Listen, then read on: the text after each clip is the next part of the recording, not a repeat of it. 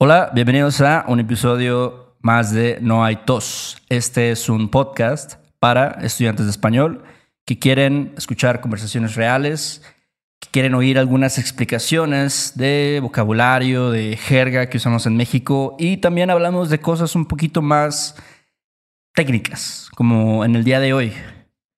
Este, ¿Un poquito más técnicas? Un poquito más técnicas. Y primero que nada, bueno, tenemos que agradecer a nuestros últimos patrones, que son Mark, Buenas Ondas, Adrian, Adrian, em, Sean, Jared, Kevin, Ellen y Liluch. ¿Se dice así? Lilouch, yo creo que es Lilouch. Liluch. Ok. o Lelouch. Lelouch. Sí, suena como francés. Yeah. Yeah, Em, Lelouch. Yeah. Buen nombre. Chido. ¿Qué más? Eh, Nia y Lee. Nia. Lee. Yeah. Yeah. Muchas gracias. Muchísimas gracias. Más bien. También les recordamos que en Patreon tenemos contenido extra totalmente bonus, ¿no?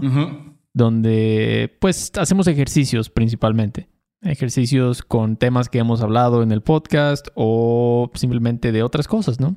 Así es. Traducciones, cosas de subjuntivo, de imperativo, verbos, etcétera. Hay mucho ya. Hemos hecho bastante ahí, pero lo hacemos cada semana. Subimos, subimos contenido ahí. Entonces, si quieren checarlo, chequen, chequenlo. En nuestra página es patreon.com diagonal no hay tos podcast. Y bueno, este, ¿cuál es el tema de hoy, Héctor? Hoy vamos a hablar de una, un tema que se llama pronominal verbs, verbos pronominales.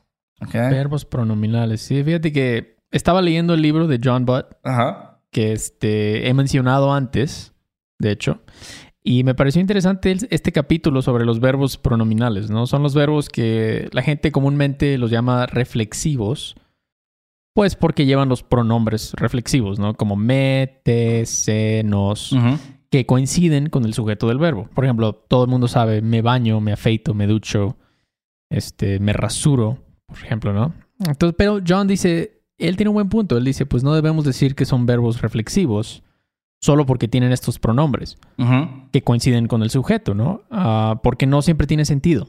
No siempre tiene sentido, es la verdad. Si dices, me fui, ah, me fui. La verdad, me fui. No tiene sentido pensar que eso significa I went myself, ¿no? Claro. Eso, es- eso es absurdo. O, o él se fue, he left. No es he went himself, ¿no? O sea, no, no, no es eso, ¿no? No tienes, no debes pensarlo como una acción reflexiva. Entonces, bueno, entonces él categoriza estos verbos en ocho. El primero es reflexivos.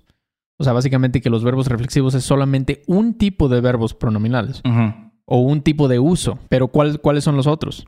Eh, bueno, tenemos, como dijiste, reflexivos, eh, recíprocos, que como que su nombre lo explica un poco, ¿no? Creo que eso es, está un poco claro. El C, Claro. C pasivo, que, o pasiva refleja, como dicen Sí. también. Em, y Ok. C impersonal, que son los cuatro que vamos a ver hoy. Y también hay intransitivos, verbos con C de matización, consumo inusual y construcción especial. Entonces son varios. Exactamente, son varios y pues sí, como, como Héctor dijo, ¿no? Los recíprocos, como dice su nombre, son reciprocal, ¿no? Como nos abrazamos o nos besamos o algo así, ¿no? El C pasivo es como se escribió el libro, Sí. the book was written, ¿no? Eso es un C pasivo. El- y el C impersonal se dice que, ¿no? They say that, ¿no? no es muy impersonal. Entonces, esos son los cuatro que vamos a ver hoy. Porque, ¿Por qué? Pues porque pues, no queremos hacer un episodio de dos horas, ¿no? Eso no es, no es nuestra, nuestra tirada, como dicen. Sí. No es nuestro pedo. No es nuestro pedo, la verdad. Nos gusta hacer episodios cortos Ajá. que pueden escuchar en una ida al trabajo, tal vez, en su commute. Entonces, bueno, les recomiendo muchísimo este libro. De verdad, chequenlo. Un shout out a John Butt. Si estás escuchando esto, la neta, nos gusta mucho tu libro. Chido, carnal. chido, te la rifas. Sí, chido, carnal, exactamente. Y la verdad recomendamos sinceramente que vayan y compren este libro. Y también compren el workbook, porque ahí vienen ejercicios Mm, para que, pues ahora sí que, pues, practiquen todavía más esto, ¿no? claro. Y también le daremos un toque, pues, mexicano, porque en, en este libro, pues, él trata de abarcar, ahora sí que de tocho morocho, ¿no? O sea, un poco de España, un poco de México, un poco de Colombia, pero nosotros, pues, solo vamos a enfocarnos en verbos que se usan en México. Sí. ¿no? Y bueno, entonces como dijimos, dos episodios, este es el primero.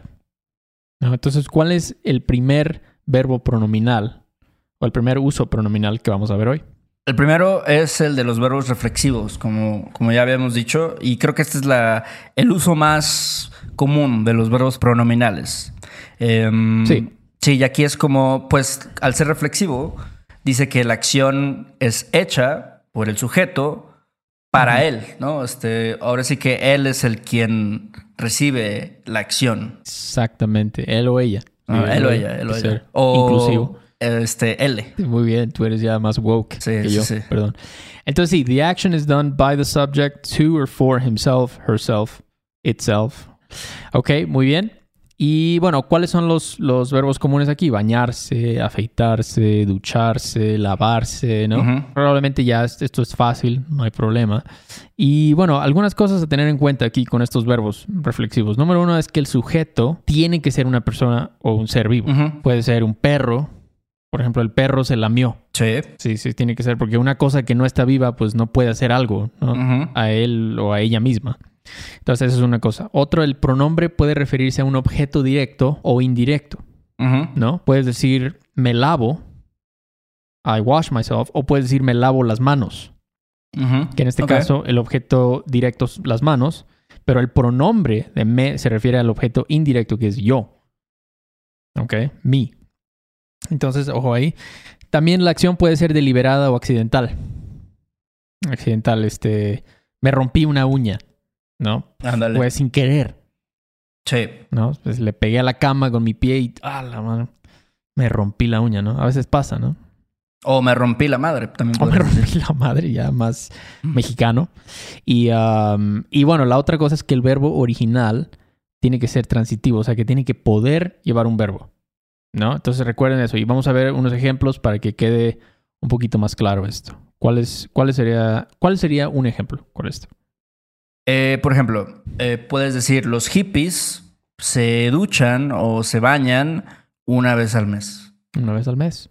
Qué lástima, ¿no? Pero Ah, quieren, quieren cuidar el planeta, cuidar el agua, es este, lo entiendo. claro que sí, claro que sí. Es verdad, no había pensado en eso, pero son más psicológicos los hippies en esto. Pero sí, Ah. Entonces, el sujeto, pues son los hippies y el objeto son los hippies también, ¿no? Reflexivo, se refleja, ¿no? La acción.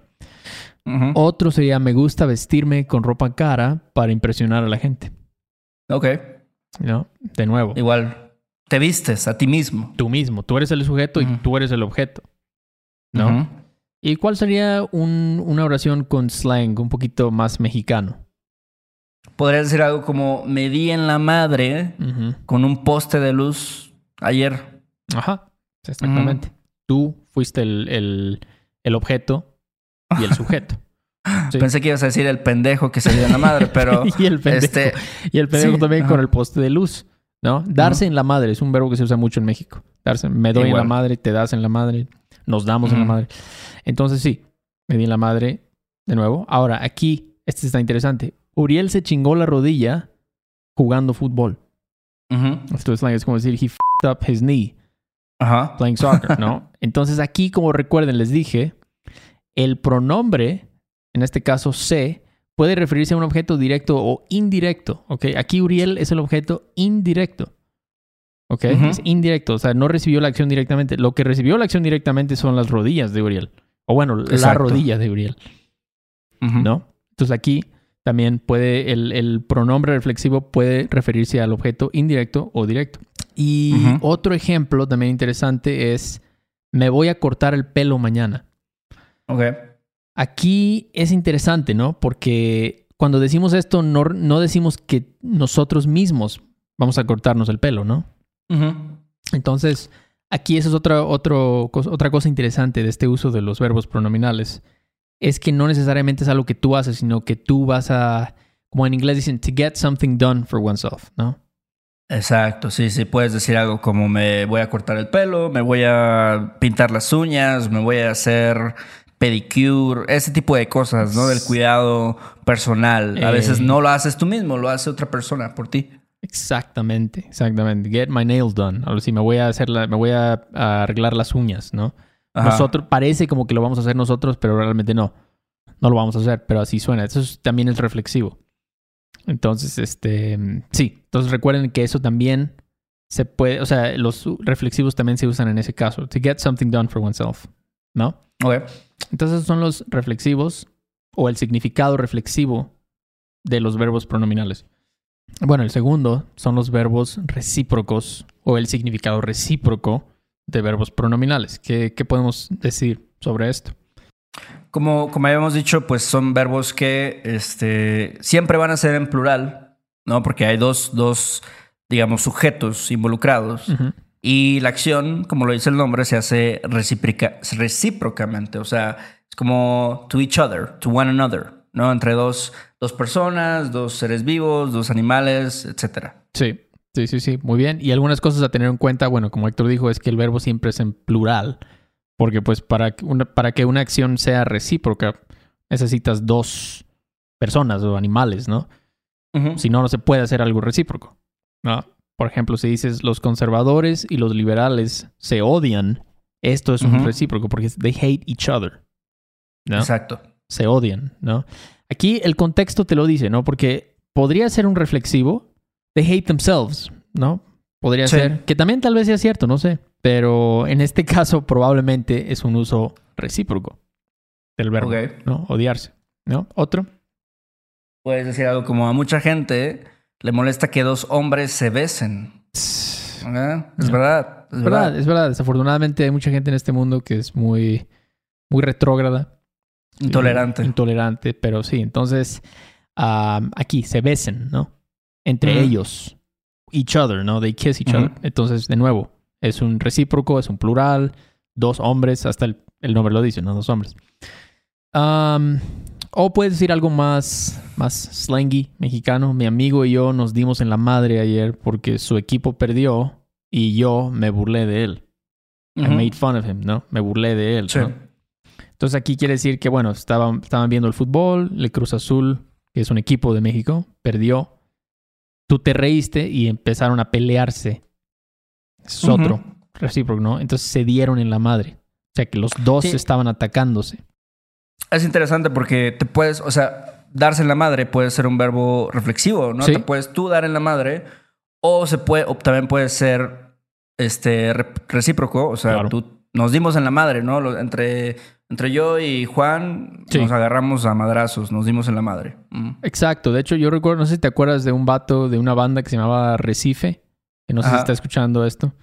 Pero Ajá. a mí se me quedó grabada esa frase cuando él decía, mira, yo siempre, mi filosofía de la vida es, ¿por qué ponernos a hablar cuando nos podemos dar en la madre mejor? ¿Por qué ponernos buen- a discutir? Sí. no sé si te acuerdas de eso. Claro, claro. El vato dijo, o sea, es eso, ¿no? ¿Por qué, ¿Por qué discutir cuando podemos darnos en la madre? O sea, mutuamente, ¿no? Recíprocamente. Podemos pelearnos, ¿no? Claro. Entonces aquí, de nuevo, recíproco. Y otro ejemplo, un último ejemplo. Ah, mis primos y yo igual nos dábamos en la madre cuando éramos morros, ¿no? Igual nos peleábamos. Igual puede ser. Sí, entre nosotros. Yo le pegaba a él, él me pegaba a mí. Era recíproco, ¿no? Entonces, ahí recuerden, ¿no? Son, parecen igual, en misma forma que los reflexivos, pero es otro significado diferente, totalmente diferente, Así ¿no? es.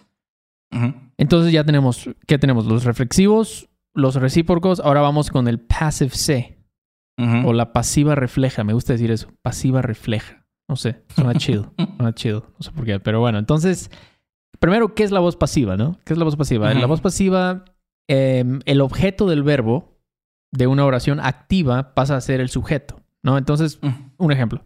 Veamos una oración activa. Por ejemplo, en inglés, we built this city. Ujú. No, esa es una oración activa, ¿no? We es el sujeto y this city es el objeto. Si la quisiéramos cambiar a pasiva, sería this, this city was built by us. Entonces, this city pasa de ser el objeto a ser el sujeto y us es lo que se llama el agent, ¿no? En este caso, la persona que hizo la acción, ¿no? Was built by us, ¿no? Entonces, en español, ¿cómo, ¿cómo sería una forma de decir esto en español? Puedes decir, la ciudad fue construida por nosotros. por nosotros, ¿no? Esa es una forma de decir la, usar la voz pasiva en español. Entonces, la ciudad es el sujeto y nosotros es el, el agent, el agente. Pero si quitamos el agente, Si no queremos decir el agent, hay otra forma de decirlo que sería la ciudad se construyó, Ujú. ¿no? La ciudad se construyó. Esa es pasiva refleja. En este caso no, no agregamos un agente, no queremos ponerlo y estamos usando esa, este, esta estructura que se llama la pasiva refleja o el passive say, ¿no? La ciudad se construyó. The city was built. Um, otros ejemplos podrían ser, um, en Estados Unidos se compran 27 mil armas de fuego cada segundo. Ujú. Cada segundo, lo cual no es verdad. Me, me inventé esta estadística totalmente, no, no me crean. Este, pero sí, ¿no? Estas también se compran Ajá. y siempre hay como un underlying noun. Siempre hay algo, ¿no? En este caso, 27 mil armas de fuego, ¿no? Exacto. Entonces, otro ejemplo, ¿cuál sería otro ejemplo? Beto, ¿sabes, ¿sabías que en México se producen 15 toneladas de cocaína cada día? Me estás cabuleando, ¿verdad? Eso es una cábula, Es una no es verdad. sí, Eh, sí. también, no, no, no crean esto. No crean todo lo que les digan este, en Fox News y así. Exactamente, suena muy formal, pero no. Ah, entonces sí, de nuevo, se producen, are produced, 15 Ujú. tons of coke. Mucha, mucha cocaína, Héctor. Entonces, ¿qué es esto? Vamos a ver algunas notas sobre la pasiva refleja. Primero, solo se puede usar con verbos transitivos, ¿Ok? o sea, verbos que pueden tener el, el- ajá, un objeto, ¿no? En este caso, en el caso de los Estados Unidos, se compran, comprar es un verbo transitivo aquí, y sabías que en México se producen, también es un verbo transitivo, en tercera persona, los dos son en tercera persona, ¿no? Ujú. Sí. Entonces aquí podemos cumplir con eso y es el equivalente a la voz pasiva con ser, ¿no? Podrías decir, en México son producidas 15 toneladas de cocaína, ¿no? O en Sí. Estados Unidos 27 mil armas de fuego son compradas cada segundo. También, normalmente son equivalentes, pero cuando usamos el, perdón, la pasiva refleja, es más, suena como es más impersonal. Así Sí, como- y se, se escucha mucho más que realmente la forma normal, digamos, de la voz pasiva. Sí, el, el passive con ser, definitivamente. En especial con cosas así, como sabías que en México se producen o se hacen estas cosas, ¿no? Y Ajá. por último, recuerden que no, aquí no decimos el agent, no decimos, Sí. no, no decimos son producidas por los narcotraficantes, ¿no? Por- Exacto. No, no decimos. O sea, no, no Sí. debes decir la voz pasiva y followed por por y el agent. No. Si vas a hacer eso, entonces usas la otra pasiva, la pasiva con ser. ¿Ok? Entonces, veamos otros dos ejemplos con esto. ¿Cuál es el primero? Ah, puedes decir algo como en Puebla se comen mucho las semitas. Ajá. ¿Ok? Es verdad, es verdad. Y no me gustan, ¿tú Ujú. crees? ¿No? No me gustan. Tienen una hierbita que como que no. No más no. Yo no las he probado. Pruébalas, pruébalas. Pero, Ok. pero bueno, entonces aquí den- recuerden, verbo transitivo, check, si, si es. Comer es un verbo transitivo. Y este, no hay un agent, ¿no? No puedes decir, en Puebla se comen mucho las semitas por los pipopes. O sea, suena, suena raro, ¿no? O por los locales, suena, suena muy raro. Ajá. Entonces, sí, sí, sí. Y otro ejemplo podría ser, en Dinamarca se matan 10.000 ballenas cada año. Que, Wow. que shame on you, Dinamarca, la verdad. Está muy mal esto, muy mal. Pero sí. ¿Eso sí es verdad? No, también me lo inventé, también me lo inventé, debo decir. Pero, pero sí matan bastantes ballenas, eso sí. Ok. No lo vamos a negar, pero bueno. Entonces, sí, de nuevo, matar, verbo transitivo, tercera persona, no hay un agent. Entonces, esa es la pasiva refleja. Seguramente ya la han visto en, en muchos, si han leído periódicos este, en español, han visto esto, han visto esta, esta, esta estructura, ¿no? Y bueno, el último pronominal que vamos a ver hoy es el C impersonal. El C impersonal, como su nombre lo indica, es, es- se refiere a un, un- el, el agente aquí es no es identificado, o sea, no, no es relevante aquí. Es, para nada es importante, no es relevante. Es un poco en inglés, es un poco como cuando dices one en inglés, ¿no? Este, one is happiest when one is but a cell within the organic body of humanity. No sé, Sí. no sé eso qué significa, pero es como algo impersonal, ¿no? Exactamente. Y también aquí, a diferencia de la pasiva refleja, se usa principalmente con verbos intransitivos. Exactamente. Sí.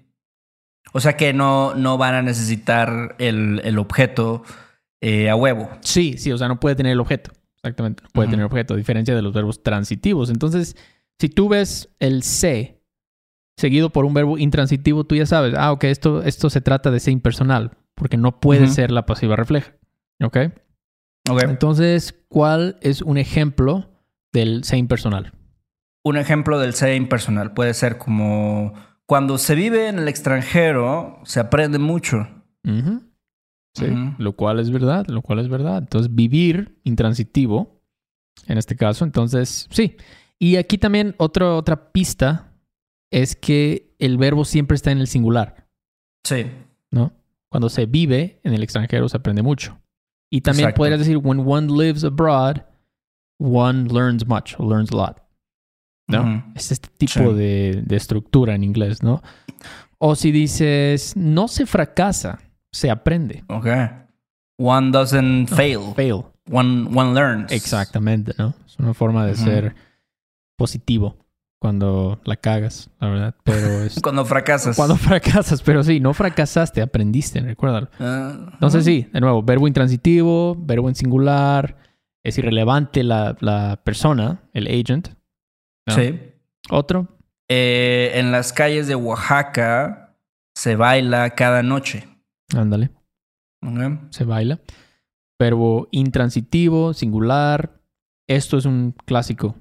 In person lo sé. Ujú. Las calles de Sí, Oaxaca. ya, ajá, como, como habías mencionado, ¿no? Si tuviera un objeto y si el, entonces el verbo cambiara al, al plural, por ejemplo, Sí. ¿no? Entonces ya sería pasiva refleja, Sí, no, no un se impersonal. Exactamente. Ahí es, es, es una cosa un poquito difícil de distinguir al principio, pero cuando lo, lo analizas más y lo practicas, eh, rápidamente te das cuenta, "Ah, eso es un ser impersonal. ¿no? Otro ejemplo sería cuando se camina con Dios, todo mal se hace a un lado. Mm. ¿Cómo ves? Muy, muy ¿Cómo buena, ves? muy buena reflexión. Sí, sí, sí, sí. Este, Mm. no lo inventé yo, la verdad lo saqué de internet, debo de confesarlo. No lo yo, pero me gustó.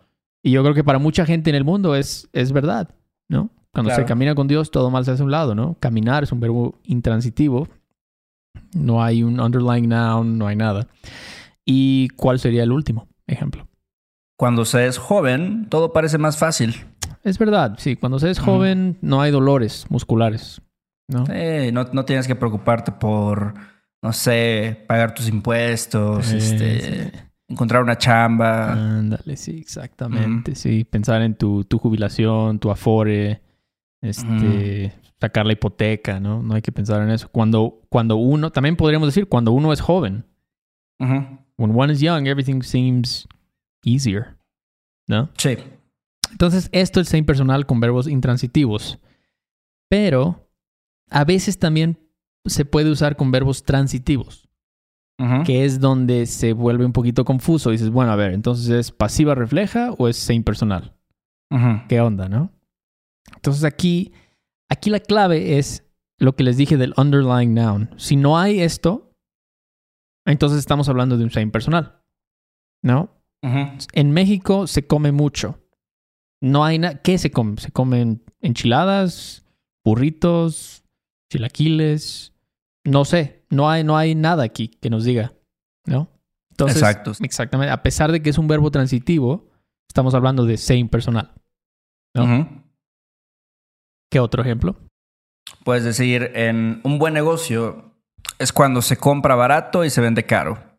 ¿Qué, qué se compra barato? Sepa su madre. ¿Qué se vende caro? Sepa la Sepa chingada. la chingada. Entonces. Sí. entonces no importa. No hay un underlying down. No hay, no. Esto es impersonal, pero comprar es un verbo transitivo, claro que sí. Vender también. Pero es eso, no, no, hay, no, hay un, no hay un direct object para nada, ¿no? Ujú. Y el último ejemplo es similar al primero. En Rusia se bebe demasiado. No voy a decir que vodka. No, no, no, no, no quiero ser así. No quiero generalizar a los rusos. Solo quiero decir que se bebe demasiado, ¿no? Entonces recuerden aquí igual, el verbo está en singular. No hay un este agent, no hay un direct object, no hay un underlying noun, no hay nada. Es un ser impersonal, a pesar de que es un verbo transitivo. Ujú. Entonces, wow, lo hicimos. La primera parte de verbos pronominales. Es un tema, pues, yo diría que bastante... ah, no bastante, pero un poquito difícil, ¿no? Sí, sí, es. Ahora sí que si eres un, un nerd de, lo- de la gramática, yo creo que este, este es un tema este, bueno para analizar. Sí, sí, sí, sí. Sobre todo la, la diferencia entre el same personal y la pasiva refleja. Yo Ujú. creo que, que es interesante. A mí me gusta, la verdad. Yo confieso que a mí me gusta mucho esto, analizar cómo, cómo hablamos, cómo hablamos. Ujú. Pero bueno, pues recuerden que si quieren tener los show notes de este episodio, que yo creo que en este caso son especialmente Sí, valiosos, útiles. ajá, útiles, Ah. Lo pueden obtener en nuestra página de Patreon, www.patreon.com, diagonal, no hay tos podcast. ¿Y qué más, Héctor? ¿Algo más que quieras mencionar a los oyentes? Eh, gracias a las personas que nos ponen ahí reseñas en iTunes, eh, siempre las leemos y gracias este, de nuevo por, por escribirnos ahí algo. Chequen el canal de YouTube, también saben que estamos subiendo videos de Sí. estos episodios y, y, pues también ahí pueden ver la- lo- los ejemplos escritos, que es- yo creo que es de mucha ayuda también. Exactamente, exactamente. Denle like a este video, si pueden, por favor. No toma mucho, un segundo. Y bueno, pues muchas gracias por escuchar a todos los que nos están escuchando. Espero que haya sido útil esta información. Y nos vemos en una semana entonces, o nos oímos en una semana. Sale, Beto. Ahora nos pues. vamos. Chao. Bye. Bye. Este episodio de No hay tos es patrocinado por Rosetta Stone. Si además del español deseas aprender otro idioma y no sabes cómo empezar, Rosetta Stone es la mejor opción para ti. Es una forma inmersiva y progresiva de aprendizaje que usa imágenes, historias, diálogos y más para ayudarte a comunicarte con fluidez en el idioma que quieres aprender. Además, tiene la mejor tecnología de reconocimiento de voz para obtener retroalimentación de tu pronunciación. Está disponible desde tu computadora, tu tablet y tu teléfono y puedes hacer las lecciones en línea o descargarlas para completarlas sin conexión a internet cuando quieras. Con la membresía de por vida puedes pagar ahora y nunca tendrás que volver a pagar una cuota de renovación. Nosotros sabemos que aprender un idioma nuevo puede ser abrumador, así que deja que Rosetta Stone te guíe en el proceso. Por un tiempo limitado, puedes tener acceso de por vida a los 25 cursos de idiomas que ofrece Rosetta Stone con un 50% de descuento. Canjea hoy mismo tu 50% de descuento en rosettastone.com diagonal tos. rosettastone.com diagonal tos. ¿Estás listo para convertir tus mejores ideas en un negocio en línea exitoso? Te presentamos Shopify. Tal vez no lo sabías, pero nuestro podcast More Than Mamis es un negocio y lo empezamos por supuesto para desahogarnos y hablar sobre la maternidad, no para convertirnos en expertas de ventas y del e-commerce. Así que sí, necesitábamos ayuda para vender nuestro merch y poner en marcha nuestra tienda. ¿Y cómo suena con Shopify? Llegó otra venta. Shopify es la plataforma de comercio que está revolucionando millones de negocios en todo el mundo. Ya seas un emprendedor desde tu casa o desde donde sea, Shopify es la única herramienta que necesitas para iniciar, administrar y hacer crecer tu negocio sin dificultades. Con Shopify puedo gestionar pedidos, envíos y pagos desde cualquier lugar, brindándote toda la información y estadísticas de tus ventas al detalle. Regístrate para un periodo de prueba con tan solo un dólar al mes en shopify.com barra sonoro, todo en minúsculas. Ve a shopify.com barra sonoro para llevar tu negocio al siguiente nivel. Shopify.com barra sonoro. Hola, buenos días, mi pana. Buenos días, bienvenido a Sherwin Williams. ¡Ey! ¿Qué onda, compadre? ¿Qué onda? Ya tengo lista la pintura que ordenaste en el ProPlus app. Con más de 6.000 representantes en nuestras tiendas listos para atenderte en tu idioma y beneficios para contratistas que encontrarás en aliadopro.com. En Sherwin Williams somos el aliado del PRO.